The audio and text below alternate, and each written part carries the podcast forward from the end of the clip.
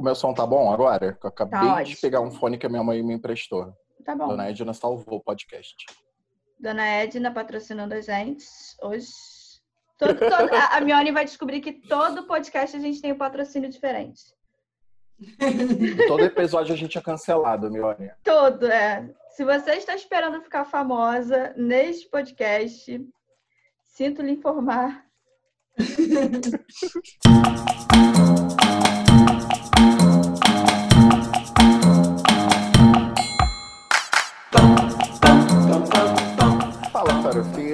vocês já vão perceber de cara que hoje estamos com uma convidada muito especial.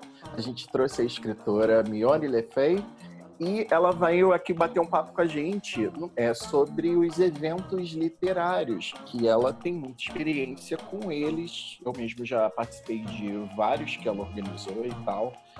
E é isso, a gente vai matar a saudade dessa coisa que a gente não tem mais agora nesse período de quarentena, a gente não sabe quais livrarias vão sobreviver, né? Então Verdade, é isso, gente. gente. Espero que vocês gostem. É, gente, começando mais um podcast.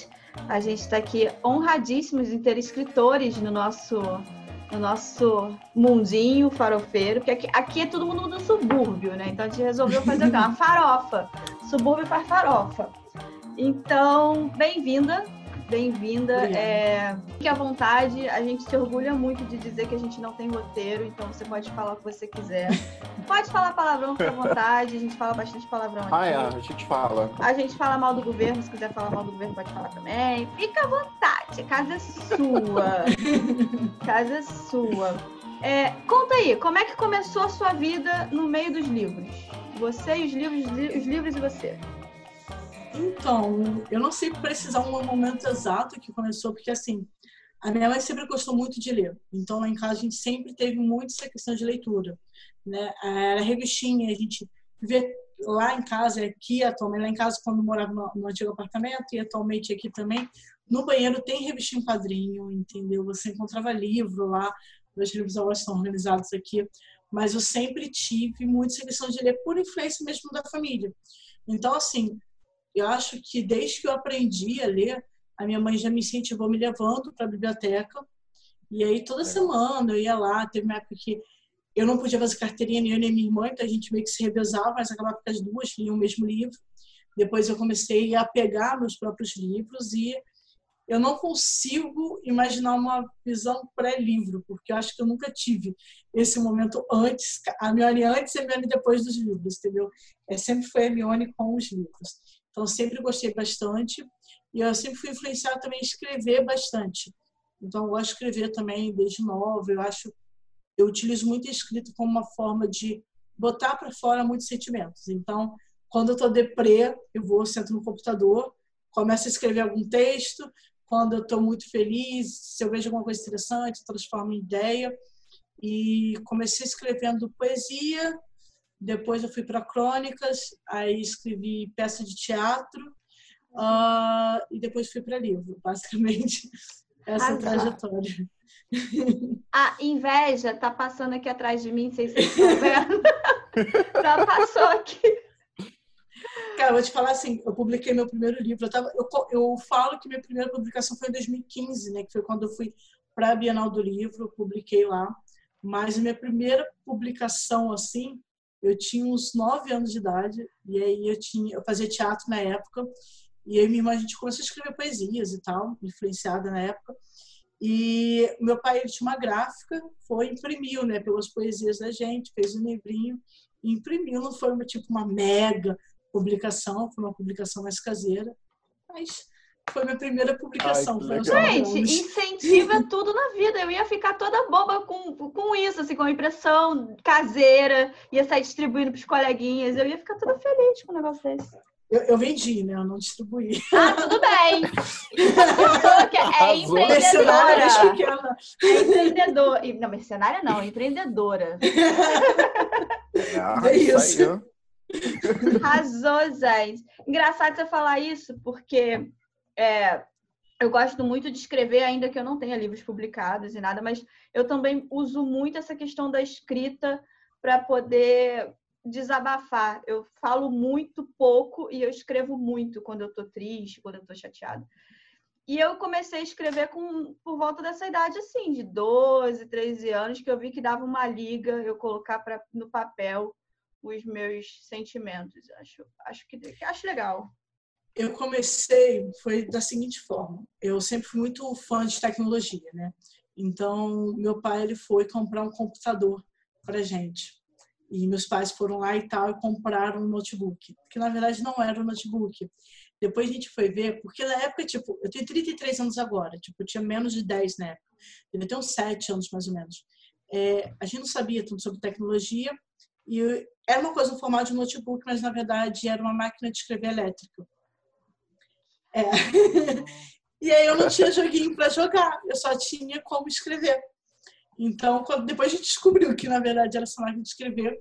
E aí eu fui falei, ah, já que só posso escrever, eu vou fazer isso. Então eu escrevia muito redaçãozinha, né? Tipo, eu sempre escrevi, minha mãe lia e trazia aquele sentido de tipo, ai, nossa, tá maravilhoso, e etc. Eu acreditava. Ah, que legal. e aí eu fui continuar escrevendo, mas foi, foi, foi mais por causa disso que qualquer outra coisa. É, acho digno, acho, acho fantástico. É, o bom de fazer esses tipos de programa é que você sabe da vida de todo mundo, né? tão legal, gente. Acha, é, é, a, é, a, maneira mais digna de se fazer fofoca, é, é essa que a gente está criando aqui. Mas muito legal, parabéns, parabéns. Fofoca documentada. É, fofoca documentada e autorizada. É, é, legal. No primeiro episódio, Mione, a gente contou das nossas experiências com leitura e você e a Kinha, na verdade, tem uma coisa muito em comum, que vocês tiveram uma figura na família. Eu, é, comigo foi um pouco mais da escola, mas é, essa figura familiar, gente, eu acho que via é, quando você tem uma, um incentivo da família, você cria até uma memória afetiva com o sentimento da leitura, que é um lugar de, de escapismo no bom sentido, de conforto, enfim. Não, eu só vou perguntar isso. Essa questão dessa memória afetiva ela é tão forte, porque assim, eu e minha mãe, a gente tem uma diferença, uma pequena diferença de idade e tal, mas geralmente os livros que ela lia, na maioria das vezes, eram livros um pouco mas uh, um grau acima do que eu estava lendo, né? Eu acabava lendo bastante e assim, as minhas duas sagas favoritas foi ela que me apresentou, que uma é a dos caras do Pedro Bandeira. A gente falou isso no primeiro episódio, eu comecei assim, gente. Cara, eu amo Pedro Bandeira, você não tem noção. Depois eu te mando as fotos, deu na, porque eu fui na Bienal do Livro em 2011, atrás de Pedro Bandeira não consegui. 2013 2015 e somente em 2017 eu consegui encontrar o Pedro Bandeira. E eu chorava. Eu acho que você fila. postou. Você tirou foto e postou? Tirei. Eu fui lá. Ah, todas eu, as vezes que eu fui eu... na Bienal, eu ia com o K desenhado dos caras e o curativo do chumbinho, tentando encontrar ele. E aí, quando eu fui, nesse dia que eu consegui encontrar com ele, eu desenhei o K na mão. E aí eu fui, eu na fila, eu tava assim, com o livro na mão e eu tremia, eu chorava, chorava, chorava e tremia. E aí eu cheguei nele e tudo mais, eu conversei, ele foi assinar o meu livro. Nisso que ele assinou, eu tenho o primeiro livro que eu li dele, né, lá antigamente. E eu tenho o livro que o meu sobrinho leu dele, que é a versão mais recente. E aí eu levei os dois lá para ele assinar. Ele, quando viu assim, ele falou: Nossa, esse é antigo. Eu falei: Cara, você fez parte da minha vida, entendeu? Aí nisso eu fui, cheguei, falei que sim. Eu... Aí nisso eu fui, mostrei para ele o carro. Aí na mesma hora ele foi, pegou, mostrou para a câmera assim, aí me abraçou. E aí no final ele, eu cheguei assim, abracei ele e falei, cara, obrigado por ter feito parte da minha infância.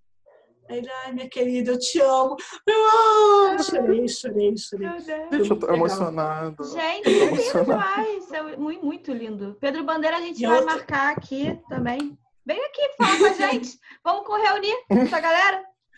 Olha, eu vou te falar que se você conversasse com ele, ele toparia, porque ele é uma pessoa muito legal, cara. Fica a dica aí, vamos lá, né? Hoje eu vou marcar lá no Instagram. No tanto que o primeiro livro que eu escrevi tem referência aos caras. A última antologia que eu escrevi, que vai ser lançada, que é o conto que eu escrevi, tem referência também aos caras. Mas a outra saga que eu gostei muito, né, que foi essa que fez parte da minha vida, eu acho que essa é bem óbvia por causa do meu nick, que é Harry Potter. Né? Olha, eu queria dizer que você virou minha amiga de infância. Fica aí, tá? é, eu comecei a ler Harry Potter na época que foi lançado, lá no ano 2000. E foi uma série que eu acompanhei com a minha irmã. Então a gente, por exemplo, uh, se revezava na leitura do livro. Tipo, ah, eu leio de tal horário até tal horário. E depois você lê de tal horário até tal horário. A gente revezava o livro. A gente Legal. e aí os filmes a gente viu todos eles juntas. Então quando foi lançado o último filme, eu fiz questão, tipo, não, a gente vai ver junta no cinema que a gente viu primeiro. A gente foi no mesmo ah. cinema. Aí vimos nós duas juntas, como foi no primeiro filme, que também fomos só nós duas. Tanto que, assim, na época eu fazia parte de vários grupos. A gente já teve um grupo que, tipo, era quase metade do cinema quando foi ver Harry Potter Prisioneiro de Azkaban. Dessa vez, não. A gente foi nós duas só para ver o filme, igual a gente foi para ver o primeiro. Ai, e encerrou o ciclo. E foi, tipo, um chororô, porque a gente estava saindo de Hogwarts. E até é. hoje eu falo, tipo, o pessoal perguntar, ah, mas você gosta tanto de livro tal, qual livro é melhor? Tipo, Jogos Vorazes, sou fã de Jogos Vorazes. Qual que você acha melhor, Jogos Vorazes ou Harry Potter? Harry Potter. Talvez, pelas, se hoje eu fosse ler Harry Potter, eu não consideraria ele tão bom assim. Mas ele fez parte, eu cresci lendo Harry Potter. Que eu sou hoje em dia foi por causa de Harry Potter. É. Então, é mais do que um livro, são lembranças, são uma vida, são. entendeu? Eu conheci pessoas por Harry Potter, eu perdi pessoas que eu conheci na época do Harry Potter, então Harry Potter me deu essa coisa de conseguir enxergar além. Então, assim, os livros, eles têm essa lembrança fantástica. Eu, eu só de ver a capa do Harry Potter, eu me lembro. E, assim, eu recebi, né, agora durante a quarentena, da editora Rouco, eu recebi o box novo, aquele de comemoração. Ah e aí eu tinha todos os livros aqui, né? Eu recebi o box. A minha irmã já se mudou de casa, os livros tinham ficado aqui. Eu falei com ela, Priscila, olha só, eu recebi o box do Harry Potter, o novo box, né? Então, eu falei o seguinte, eu vou deixar dar os livros para você levar para casa, porque eu não tenho porque eu ficar com os dois aqui.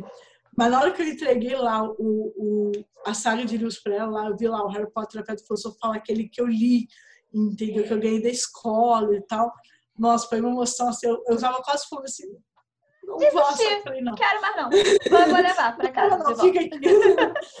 Mas eu sei que ela tem essa mesma paixão que eu, né? Foi ela que me apresentou Harry Potter, então eu realmente consegui desapegar e tô ali com os outros livrinhos ali. Que lindo, gente. Adoro histórias que me emocionam. Adoro. Ai, gente, e então, agora nessa nota aí que a gente. É, vocês perceberam que na história da Mione com a leitura, ela me corrige se eu estiver errado, é, foi muito presente, foram muito presentes os eventos literários. No caso dela, o, o, o evento que é o mais conhecido, o mais importante para a gente hoje aqui no Rio de Janeiro, que é a Bienal do Livro. E é, eu, meus pais levavam quando era criança, a escola levava e era, nossa, e era muito legal eu tenho memórias boas de lá, de ver 500 livros e não poder comprar nenhum. É. que a gente acha que vai comprar coisa barata na Bienal. Ah, tem que, não é bem assim, não. Tem que dar uma pesquisa especial, mas isso é, é outro assunto. Mas aí é isso. Eu queria saber de vocês, assim, qual é a experiência que vocês têm com a, é, com a Bienal em si, antes da gente expandir para outros eventos. Eu fui na Bienal a primeira vez que fui, fui na Bienal foi com a escola, né? É, porque quando eu era mais nova, provavelmente o, o, César também se lembra dessa época, onde não existia BRT, entendeu? então você chegar na Bienal, quem não tem carro, Nossa. é uma coisa tipo extremamente complicada. Surreal. Então, é, eu fui uma vez com a escola e aí depois eu fui com a minha irmã em 2009. 2011, na Bienal de 2011 eu estava em São Paulo, não fui. Né? Aí com a minha irmã foi aquela coisa, a gente foi, guardou dinheiro durante um tempão e tal, para poder chegar lá e, e, tinha essa questão, né? Porque o que acontece nessa época não era de comprar muito livro. Eu sempre fui muito de ler livro de biblioteca. Por mais que agora eu tenha bastante livro, entendeu? Mas isso vem por causa dos eventos também. É, eu fui de muito comprar livro em biblioteca. Então, fui na Bienal, assim, na época a gente não tinha umas condições tão boas, mas a gente conseguiu comprar alguns livros e aí chegou na, em 2013, eu estava desempregada, e aí eu consegui trabalhar na Bienal do Livro. E basicamente eu ficava o tempo todo lá na Bienal, porque eu, um horário eu trabalhava e no outro eu ficava lá curtindo o evento. E foi mágico para mim, porque tipo, eu entrava de graça no Bienal, entre todos os dias de graça, eu estava trabalhando lá, né? e aí, beleza, eu fui pra, eu fui para a Bienal e foi muito legal o contato que eu tive com os autores. Nessa Bienal de 2013, como eu tive mais tempo para aproveitar, né, já que fui todos os dias, eu pude não só me focar em procurar livros baratos. Eu fui lá, conheci os autores e por aí vai. E eu vi ali o quão difícil era o trabalho do autor e ao mesmo tempo quão gratificante era. Eu já tinha escrito, eu, já, tinha terminado de escrever meu primeiro livro, que não foi o primeiro a ser lançado, na verdade, esse está para ser lançado esse ano. Eu fui até virei para um amigo meu e falei assim, falei de brincadeira, tipo, final de Bienal, último dia e tal. Eu virei para ele e falei, você vai ver, a próxima vez que eu a próxima vez que eu pisar na Bienal vai ser como autora. Aí ele, ah, vai sim, não sei o que, ela me deu o maior apoio. E aí passou um tempo, eu meio que perdi o contato com a maioria das pessoas que eu conheci naquela época. E aí ele tava ele é uma das pessoas que estava no Facebook, mas eu não tinha contato, não conversava com ele. Chegou 2015, fevereiro de 2015, uma editora entrou em contato comigo, eu publicava um livro no Notepad, a editora entrou em contato comigo e falou: a gente quer publicar o seu livro. Eu surtei na hora, principalmente que eu estava sozinha em casa, entendeu? Aí eu, tipo, brincadeira, isso? Não deve ser brincadeira. Aí, tipo, fui procurar e tal, demorei para contar para alguém. Eu só contei depois que eu assinei o contrato assinei o contrato, eu recebi o contrato, eu falei assim, beleza, agora eu posso contar, que agora é real, entendeu? Aí eu tá, fui, e aí contei para os outros, e foi uma correria imensa até a Bienal, mas eu cheguei para esse menino, fui convidá-lo para a missão de lançamento, e aí ele foi falou bem que assim, bem que você falou. Eu falei, o que que eu falei? Aí ele, você disse no último dia, você falou para mim, a próxima vez que eu pisar aqui vai ser como autora. E é verdade. Eu falei, caraca, pois é, pode crer, droga, por que eu não falei que eu ia pisar como autora famosa, né? Não, falei só autora, restringiu o meu pedido. Mas foi mágico, foi o ano que eu tive já uma visão, foram visões diferentes, né? Em 2011, 2009, como leitora, 2013 como livreira, 2015 como autora. E foi mágico, entendeu? Eu cheguei lá no domingo, e eu, meu livro foi lançado no primeiro dia, obviamente, eu não vi o meu livro. Eu vi o meu livro que uma aluna minha, uma aluna minha foi para o primeiro dia de Bienal, ela comprou o livro, né, que ela foi com a escola, e ela chegou, o primeiro livro que eu vi foi o dela. Aí eu cheguei que assim, ela levou, ela falou assim, olha o que eu tenho, eu não tinha visto ainda o meu livro. Aí ela me trouxe para autografar, eu falei, assim, me dá um tempinho só para eu ver o livro. Ela, tá. Aí eu pedi para ela sair da sala. Ela saiu, comecei a chorar com o livro na mão, entendeu? Aí eu cheguei lá no domingo, eu estava meio perdida, com medo, etc., porque a gente começa a ficar nervoso. E eu tinha muito, muitos amigos meus tinham grande expectativa. Minha família tinha uma grande expectativa. E eu, uma semana antes da Bienal, estava com muito medo. Se eu tivesse dinheiro na época, eu tinha falado para a editora, cancela, me vende tudo que vocês fizeram, entendeu? Não ter prejuízo para a editora, mas eu não quero mais lançar. Sorte que não tinha dinheiro para falar isso para eles. Aí eu fui, cheguei. No domingo, quando eu fui para a Bienal, eu estava lá meio tímida ainda, vendendo livro. Mas chegou uma editora e falou: Nossa, ó, seu livro já está acabando. Aí eu falei: Azul. Ela, ó, você tem que escolher, ou eu te dou uma meta diária, ou você vai ficar sem sessão total, porque a gente não vai ter livro até lá. Aí eu falei: Não, cara, dá uma, uma meta diária, porque tem gente que vai vir só no dia do lançamento. Falou: Tá, eu tô tentando ver com a gráfica e tudo mais, mas hoje você só pode vender X. Aí todo dia eu vou vender aquela quantidade. Aí nesse primeiro dia, no domingo que eu fui, é, veio uma pessoa e falou bem assim para mim: Você que escreveu aqui, nosso, não foi? Aí eu, foi a ela. Nossa, eu comprei, eu comprei no primeiro dia, já estou terminando de ler. O livro é muito bom, eu não sei o que. Aí eu, sério, eu falei, postar com ele aí, né, para poder autografar para você. Ela, não, não sabia que você ia vir, porque, nossa, é muito bom, não sei o quê. Eu fiquei, ai, que fofa. Aí eu fui falei assim, não, beleza. Alguém disse que o meu livro é bom, é, assim, tirando meus amigos, que vão dizer sempre isso, tirando meus, meus pais, né? Então alguém disse que o meu livro é bom. A gente tem a mesma relação com o podcast. Quando alguém... Quando alguém fala assim, nossa, do... César, inclusive, eu recebi um elogio seu, essa... elogio seu não, um elogio que era para passar para você e eu esqueci. Teve um amigo meu que falou assim, nossa... Não é do meu eu... cabelo. Não, um amigo, eu vou até printar e depois eu te mando. Um amigo meu falou assim, nossa, eu, tô, eu tava ouvindo podcast e ele falou que ele, ele optou por escutar pelo Spotify, porque ele acha que é mais emocionante, né? É, que ele fica imaginando. O... o cenário na cabeça dele. Aí ele falou assim: Nossa, aquele seu, aquele seu amigo, aquele seu companheiro de podcast, ele é fantástico, ele tem umas ótimas colocações, gostei muito dele. Fica aí o elogio ao vivo. Estou dando o elogio que eu esqueci de dar. Estou dando agora. Eu tô todo bobo. Vou passar a fala para você, Kinha, para você contar a sua experiência com a Bienal, então. Cara, minha experiência na Bienal, escola, né? Primeira experiência com a Bienal é a escola. É. A escola leva e você. Só que na escola você, primeiro que você é criança, você não entende muito o que você está fazendo ali. Você só é. sabe que é um monte de gente. A escola te solta e tu corre, cada um para um lado, e é isso. Tem hora para voltar. E, enfim, criança não tem muito, fica muito naqueles estandes de livros infantis, né? Mas eu tive não. duas experiências que me deixaram assim muito, muito felizes. Claro, como leitora, eu sempre saio da Bienal com um livro na mão, mesmo que eu não queira comprar. Mas uma, a primeira experiência assim, que eu lembro mesmo foi da faculdade. É, eu estu, estudava em Niterói, na UF, e aí, enfim, Niterói barra é um rolê, né? É longe. E aí eu apresentei um trabalho na faculdade que o professor super elogiou, falou que o trabalho era muito bom e tudo mais, e tinha tudo a ver com o que ele falaria na Bienal, que ele ia ter uma roda de conversa lá na Bienal para quem está assistindo a gente. As universidades colocam os seus estandes também na Bienal. E aí a UF estava com um stand lá e o professor falou assim: quer ir lá apresentar comigo? Eu falei assim: tá.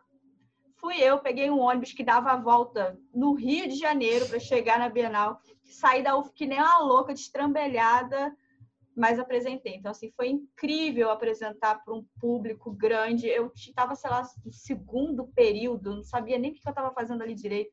Então, foi muito legal. Primeiro, porque o meu trabalho foi reconhecido bom o suficiente para eu chegar e apresentar numa Bienal. Segundo, porque era Bienal, né? Não era um evento, não era um trabalho de faculdade que eu estava apresentando dentro da faculdade.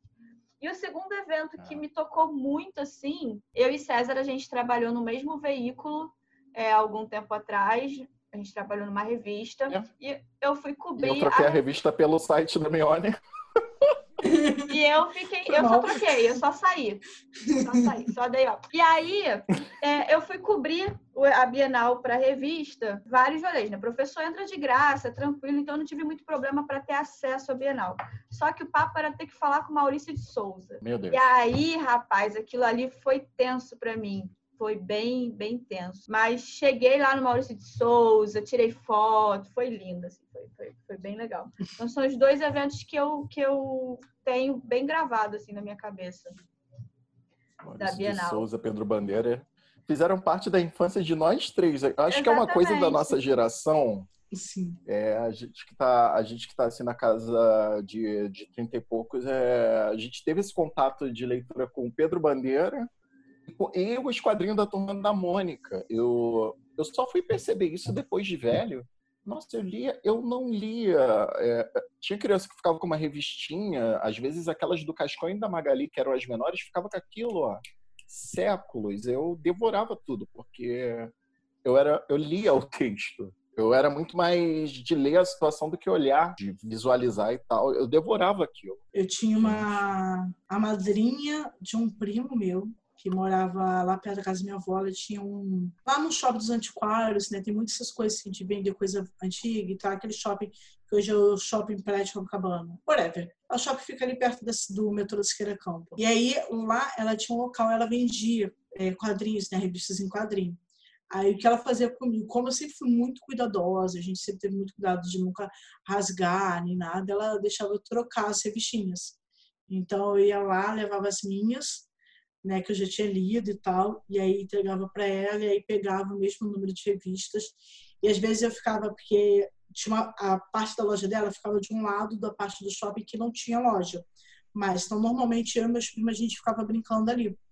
E aí, nossa, muitas vezes eu largava a brincadeira para ficar sentado ali, pegava as revistas com ela e sentava ali do lado da loja, no chão mesmo, começava a ler e tal, porque eu não. Eu tinha pressa demais de ler as revistas ao invés de, de, de ficar ali brincando, entendeu? Então, eu sempre fui muito disso. É muito legal, gente. Muito hum, legal. É, antigamente, eu lia andando na rua Harry Potter. Eu lia andando na rua, matando aula. Vou confessar isso para vocês.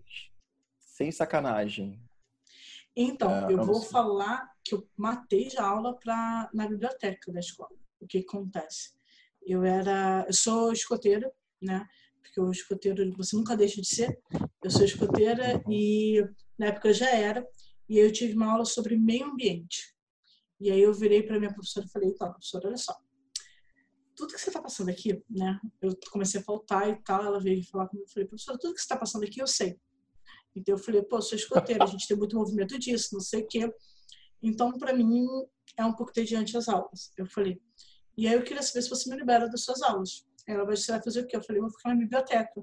Ela, ah, tá, eu falei, conversa com a bibliotecária. Ela me conhece, sabe quem eu sou e vai poder te confirmar que eu tô lá todo, todo o horário da sua aula, eu tô lá. Ela foi na bibliotecária, falou com a bibliotecária, a bibliotecária confirmou. Todo final de aula, toda aula, eu vou passar lá na biblioteca para perguntar à bibliotecária se você estava lá. Se você tiver ficado lá durante a aula toda, eu te dou presença. Mas assim, isso até você manter suas notas boas. No momento que você começar a ter um problema com as suas notas e tal, entendeu? Você só precisa fazer os testes e provas. Qualquer teste ou prova que você tirar nota baixa, eu vou começar a te dar falta quando você não vier. Eu falei, não, beleza, sem problema.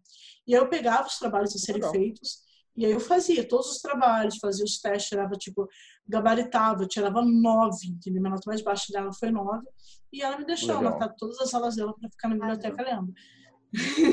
Arrasou. Voto de confiança. Então, a gente estava aqui comentando que esse bate-papo que a gente tem aqui para levar para vocês é a mesma vibe, é o mesmo clima dos eventos literários que a Mione promoveria com o Michel lá na, na livraria da Travessa. São os encontros de fãs. Eu conheço mais ou menos a história desses encontros, que é, literalmente o pessoal foi do mato para livraria. Assim, é, é, sensacional. Eu queria que você compartilhasse isso com a gente, Liane, porque eu acho que é uma coisa que todo mundo vai querer quando acabar a quarentena. Ah, bom, espero que sim. E um dia eu vou. Então, basicamente, o como acontece, né? Minha história com o evento surgiu em 2017. 2017 faz pouco tempo, foi quando eu tinha 17 anos, desculpa. A minha história de evento surgiu quando eu tinha 17 anos, que não foi em 2017, foi bem antes disso. Mas basicamente. Pô, também não tem problema não, os 17 anos eu comecei, eu fazia parte de um grupo, uma lista de Harry Potter, né? É, para que era Harry Potter Sênior, que era exatamente para o pessoal que já tinha mais de 18 anos, que se sentia titio em participar de grupos de Harry Potter. Eles criaram só para mais de 18. Eu tinha 17, mas eles me deixaram entrar. E aí a gente estava fazendo, tipo, a gente batia muito papo e uma vez a gente veio, alguém veio com uma história de fazer um, um como se fosse um RPG do baile de Halloween, né?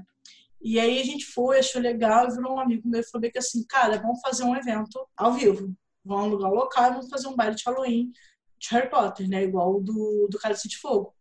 Aí falou, pô, beleza. E aí a gente ficou, né? Vamos fazer, vamos fazer, falando para todo mundo. Galera, vai ter evento, vai ter evento, vai ter evento. Quando faltou um mês para evento, para a data que a gente já tinha anunciado do evento, que a gente foi se tocar, que a gente não tinha nada. Aí só tinha anunciado, a gente não tinha nem salão.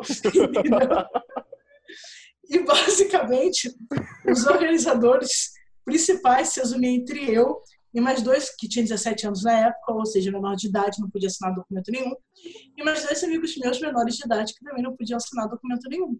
E aí, em um mês, a gente conseguiu fazer um baile de Halloween, entendeu? Meu Mas Deus. era assim, tipo, é, era uma vibe assim, a gente ligava para já arranjava um local e ligava para alguém, olha só, tô em tal local que eu vou fechar, a gente vai fechar aqui. Vocês podem vir aqui assinar alguns documentos? Aí alguém que a gente conhecia lá assinar o documento. Então, o salão ficou no nome de um, a bebida no nome do outro, e por aí vai. E agora vem a forma que a gente conseguiu o dinheiro. O salão, me lembro até hoje, que foi eu que negociei. O salão era 800 reais. Tudo, estudante de escola pública, sem um centavo no bolso. Como a gente pagou? era essa vibe, para vocês verem a minha organização em evento, como começou. A gente tinha muita vontade, mas não tinha dinheiro. Mas aí, o que, que a gente fez? Lá na minha escola, o pessoal dava com uma vibe de, tipo, sinal pedir dinheiro para formatura. Só que, tipo, eu não me dava bem com 90% da minha sala. Isso porque era do Grêmio, né? Mas eu não me dava bem com a maioria das pessoas da sala. Aí eu falei, eu não vou fazer festa de formatura com essa galera, entendeu? Que inclusive era a mesma escola que o, que o César estudou. Ah, é. A gente deveria ter se conhecido naquela época que não se conheceu. E aí eu falei, não vou e tal, não sei o quê. E a gente foi começar a juntar dinheiro. E nessa de juntar dinheiro, eu fui, a gente foi começou a falar, pessoal, pô, ajuda a gente aí, né? O pessoal da equipe, né? Nós três começamos a pedir para os amigos nossos para poder comprar as ingressos antecipados e tal. E aí eu fui, falei que assim, pô, beleza, vou começar a pedir dinheiro na rua e o dinheiro que eu receber vai ser para isso. E foi o que eu fiz. Então, boa parte do salão foi paga com esse dinheiro, entendeu?